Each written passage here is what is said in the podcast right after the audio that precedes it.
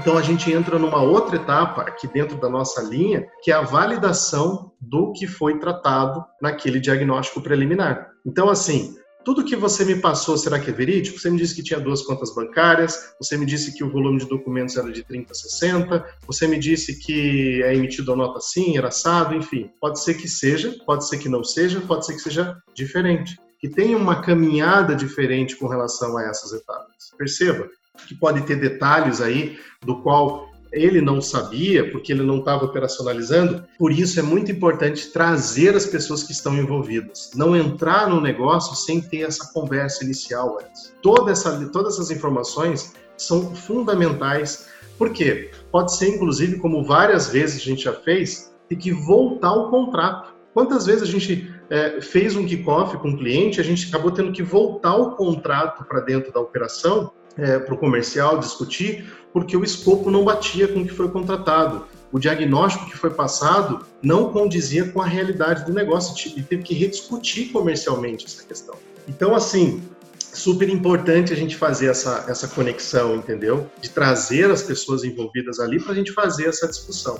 Legal. E aí, qual é a, seguindo aqui o nosso, o nosso envolvimento, a gente falando da, da importância das pessoas, a gente vem para a apresentação do nosso plano de execução. Deixa eu compartilhar aqui de novo para ilustrar o que, que a gente traz no nosso plano de execução mostrar para o cliente como que nós vamos executar a terceirização. Quais são as etapas que eu tenho que seguir para executar? E aí eu tenho a etapa do conhecimento, da preparação, da implantação e do acompanhamento. Então, assim, o que a gente está fazendo é a etapa de conhecer a empresa. Depois, a gente vem preparar todo o escopo entender o funcionamento, para daí a gente fazer a implantação e aí depois, obviamente, acompanhar. A gente vai mostrar para o cliente que nós temos algumas etapas que têm que ser seguidas, que nós temos alguma jornada para seguir junto, que nós também somos seres humanos, nós também erramos, nós também temos que ter um tempo de absorção dessa, desses, dessas informações, que ao mesmo tempo a gente vai estar tá trocando o pneu do carro, do carro andando, né, que nós vamos montar um cronograma para entender as etapas. Como que é esse cronograma, Helena? Cronograma com as etapas.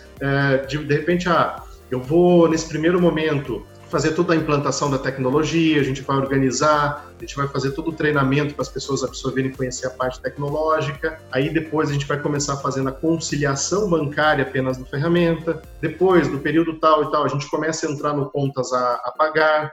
Depois, a gente evolui para o contas a receber. Coloca um cronograma com etapas para você seguir. Pode ser que seja muito rápido, dependendo da empresa, pode ser que isso tenha que perdurar por um tempo maior. Projeto, conforme qualquer projeto. Feito essa apresentação, a gente vai para a validação comercial do plano contratado. Uma etapa muito importante que é deixar claro para o cliente o que, que ele contratou, o que, que ele contratou daquele teu serviço. Qual é o escopo? Quantas e quantas vezes você define um escopo para o cliente? Você fala, olha, você contratou o plano Pro. No nosso caso é plano Pro e plano Enterprise. Sei lá, você contratou plano prata, ouro, bronze, coloca o nome que você quiser. Então ele contratou esse plano. Esse plano, ele vai, por exemplo, até a apresentação de um vídeo no final do mês de acompanhamento de resultado. Beleza. Aí você chega, continua, passa um mês, você manda o vídeo para ele, e aí ele começa a te pedir outras coisas, pedir outros relatórios. Aí você tem que marcar uma reunião com ele. E aí começa a entrar em mais outros detalhes daquela operação. E aí, como que vai fluir todas essas outras etapas dessa operação? Perceba?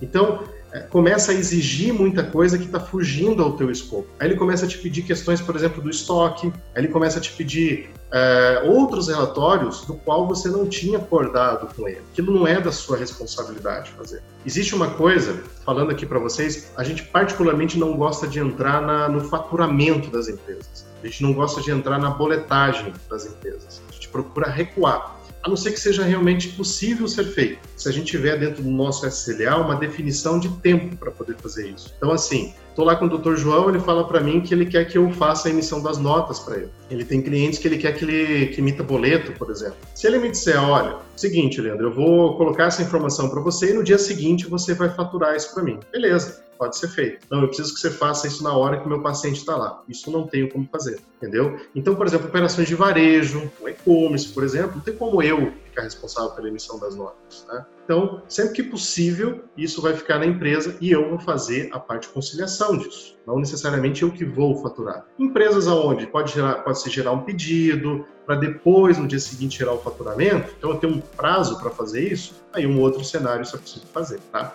Então, essa estrutura inicial, a definição do escopo, explicar para o cliente realmente quais são as etapas, de como que isso é feito, o que foi acordado, validar, porque é aquilo que eu estou falando, gente. Você fez isso com a pessoa que te contratou.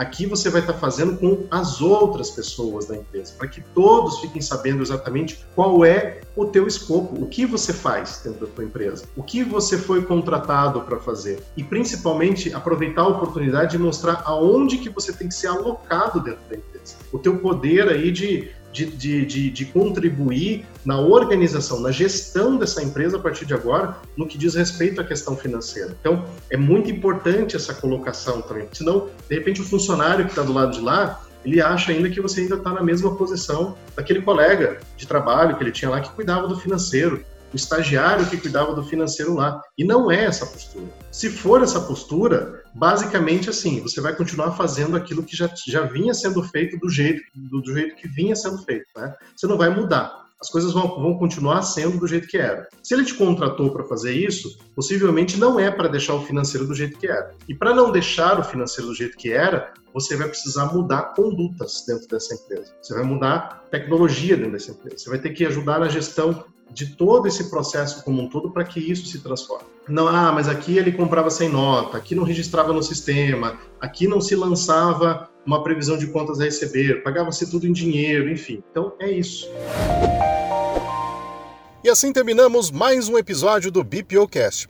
E olha só, vou deixar um convite especial para você que deseja aprender mais sobre BPO financeiro, está começando nessa área ou deseja ganhar escala nesse negócio, para nos acompanhar nas nossas redes sociais. Estamos com conteúdos exclusivos no canal do YouTube e também lá no meu perfil do Instagram. Os acompanhe por lá e olha só, um grande abraço para você e até o nosso próximo encontro.